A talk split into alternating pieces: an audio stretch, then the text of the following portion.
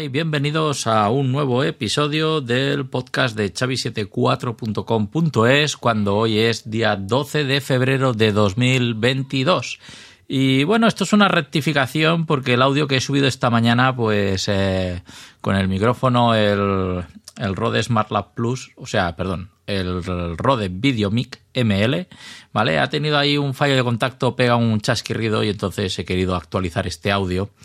Y bueno, el, el podcast, como lo he titulado, pues eh, es Apache, guacamole y doritos, ¿vale? ¿Y por qué los doritos? Porque, bueno, el guacamole eh, condimenta muy bien eh, los nachos, doritos o como le queráis llamar. Y bueno, me hizo gracia este, esto de Apache Guacamole, porque no sabía lo que era, hasta que Daniel, un oyente del podcast, y bueno, que me ayuda en mantener también mi hosting y, y bueno, y, como no, el podcast que estáis escuchando, ¿vale? A ver si algún día lo invito aquí y se decide hacer un, un crossover aquí en directamente en el podcast, ¿vale? Así que te estoy esperando a que me digas algún día que podamos coincidir y bueno, sincronizar estas agendas tan complicadas que tenemos. Pero bueno, eh, fuera bromas, mm, lo dicho, eh, cuando quieras, pues aquí podemos hacer un episodio en conjunto y hablar eh, de cosas que, bueno, cada vez que hablamos, la verdad es que descubro cosas nuevas. Una de ellas, pues, esto del guacamole, que a mí, pues bueno, me entró un ataque de risa y digo, Apache guacamole. Pues digo, Apache lo conozco como servidor de página web, pero con guacamole, digo, le faltan doritos para que esto vaya bien. Y no es nada más ni nada menos que centralizar todos los eh, servidores, PCs, Raspberries, todo lo que tengamos, ¿vale? Y poder controlar remotamente a través de un portal web, que ahí es donde entra la parte de Apache. Por lo visto tiene varios componentes, aparte de del Apache está el Tomcat y después también tiene un servidor VNC, ¿vale? Para que podamos, eh, incluso con ordenadores Windows, a través de RDP o VNC, o por consola SSH si es Linux, ¿vale? Podamos entrar a estos servidores y, como he dicho, en un portal con un solo login, poder acceder y poder manejar estos servidores en la distancia. Y claro, un servidor web, o sea, un navegador web lo tiene hoy todo el mundo, incluso en cualquier dispositivo móvil. Eso quiere decir que se nos abre un gran abanico de posibilidades para poder manejar estos servidores en la distancia. ¿Qué pasa? Que sí, me diréis, bueno, también está TeamViewer y, y también el propio VNC también está ahí, el ANIDES, ¿no? Soy bastante usuario de, de pero esto, la verdad que el tener un portal ahí y todos tus servicios que tú puedas entrar, pues claro, si tú pones el Apache Guacamole y le ponemos a lo mejor el OpenVPN, pues ya lo tenemos un poco más seguro si es que somos, eh, bueno, queremos tenerlo todo más cerrado. Aunque eh, yo también opto por otra opción y es una red de microtics, por ejemplo, ¿vale? Yo quiero controlarlos porque los microtics puedo acceder por SSH y puedo tener unos microtics y solo accedo a través del guacamole de una IP específica. Entonces ya cierro a todo el mundo excepto esta IP que yo voy a entrar por VPN. Entonces ya tengo esa seguridad extra, una capa más de seguridad para que no todo el mundo pueda acceder a estos, bueno, a estas pantallas compartidas, ¿no?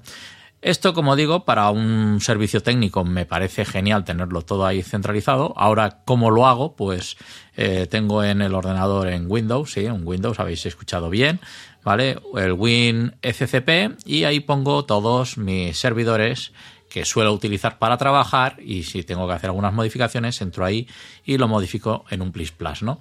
Pues esto, claro, la gracia es que ya estoy en un navegador y no me hace falta porque si el día que me dejo el portátil no tengo mi agenda de, digamos, de servidores y tal, y todas las contraseñas, pues esto, claro, mm, te ahorra mucha faena porque lo que hace es un portal y puedo tener ahí tantos servidores como me hagan falta e ir añadiendo también. Y puedo incluso, he visto que puedes hacer grupos de conexión y cosa muy interesante es que puedes también tener uno solo para observar, ¿no?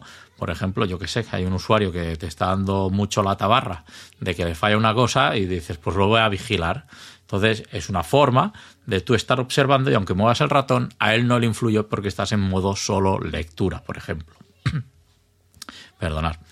Entonces, digo, como digo, esto me parece genial. Ya lo he puesto en marcha, ¿vale? Lo he puesto en, un QNAP, ¿vale? Que es el que está haciendo ahora con Zabbix, ¿vale? Y, y luego hablaré más de Zabbix porque quiero esto, pero el, el Apache Guacamole, pues mm, vale, no lo conocía. Cada vez que hablo con Daniel, pues tengo pues nuevas cosas a experimentar y claro, es como que me pica, ¿has probado esto? Pum, pues no, mira, ahora solo me faltan los doritos para ir picando con el guacamole y ir poniendo los servidores en marcha y, bueno, como digo, seguramente va a ser un proyecto que, que va a ir hacia adelante con cosas de, este estilo, ¿vale? Eh, cambiando de tema radicalmente, vamos a ir a, a Asterix con WebRTC porque esta semana he estado, pues bueno, trasteando una Raspberry con WebRTC que es aplicable a Debian 10 o Ubuntu 20 o cualquier distribución que queráis. CentOS, pues no lo he probado, pero mmm, estoy huyendo de ahí. Directamente me estoy yendo a Debian Ubuntu, que veo que la cosa es un poco más estable y más limpia, y es a lo que me parece que, que hay que huir porque, bueno, eh, CentOS 8 tiene la vida caduca en, en nada, ¿vale? Entonces, mm, de las distribuciones eh, CentOS, mmm, no voy a estar ahí.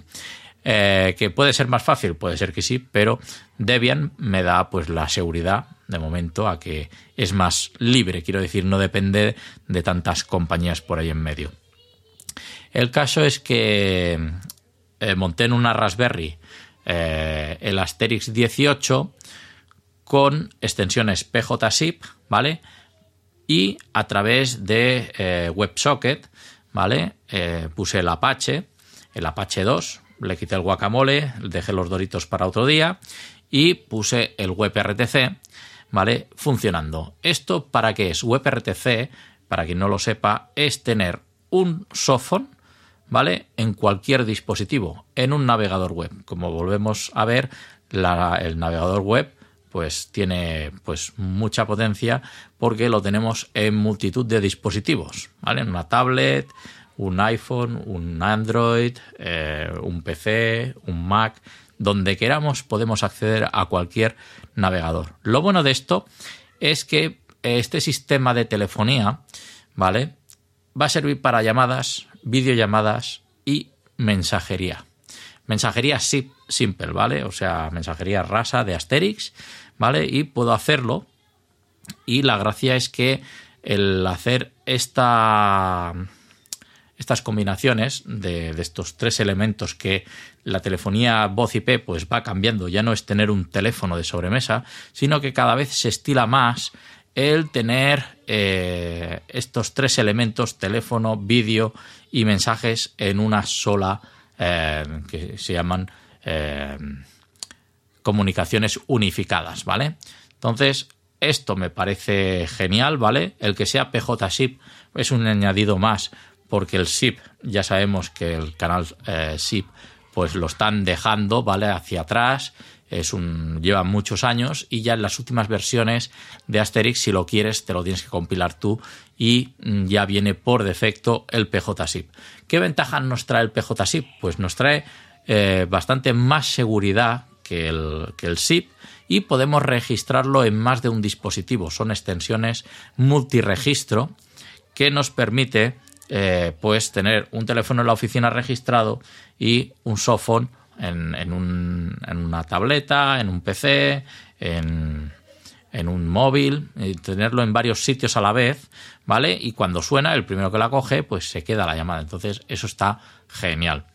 Eh, a, a, cuenta de que sean las, las extensiones multiregistro, también conllevan que son multillamadas, quiere decir. Esta semana me he encontrado que me han llamado y me dice, oye, es que ahora antes recibía una llamada y si estaba llamando, pues sonaba que eh, estaba eh, comunicando porque estaba hablando con alguien.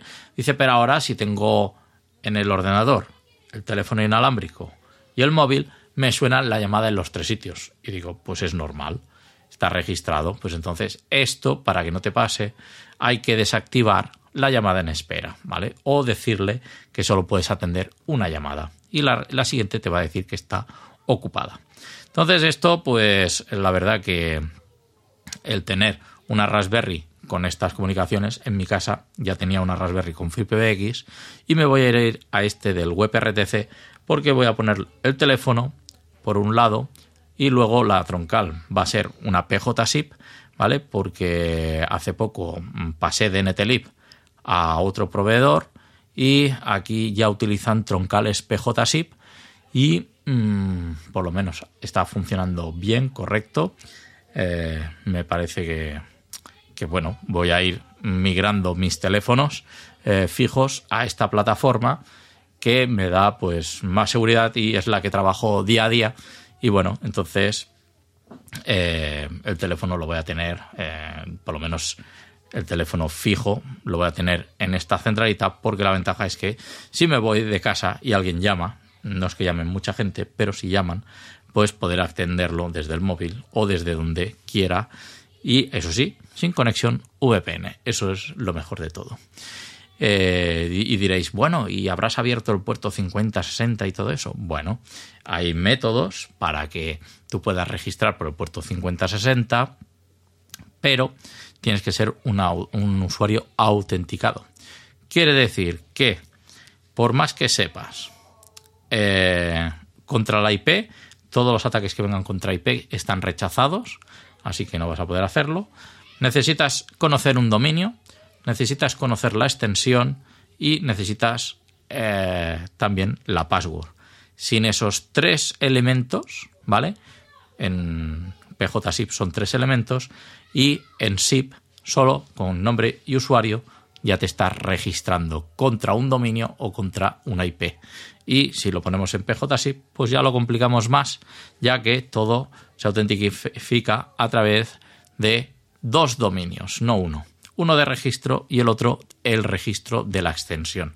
¿Vale? Así que en este tema me siento, como decía este el anuncio de Caser, me siento seguro, ¿vale? Hoy estoy un poco inspirado en tonterías de estas, pero la verdad es que me vienen así flashes y bueno, y encima lo estoy haciendo en directo, entonces, pues bueno, me parece algo gracioso de comentar. Pues bueno, en principio esto es lo que estoy haciendo, el WebRTC. Eh, las extensiones, como he dicho, las puedo tener en el navegador, también las tengo en un teléfono Yalink T53 y la mensajería esta, la estoy haciendo funcionar a través de extensiones PJSIP. Así que bueno, nada más. Nos vemos en un próximo episodio de chavi74.com.es. Ya sabéis que me podéis encontrar en las redes sociales de de Facebook, Twitter y Instagram, eh, YouTube, etc, etc, que podéis ver en la parte superior de mi página web de chavi74.com.es. Un saludo y hasta pronto.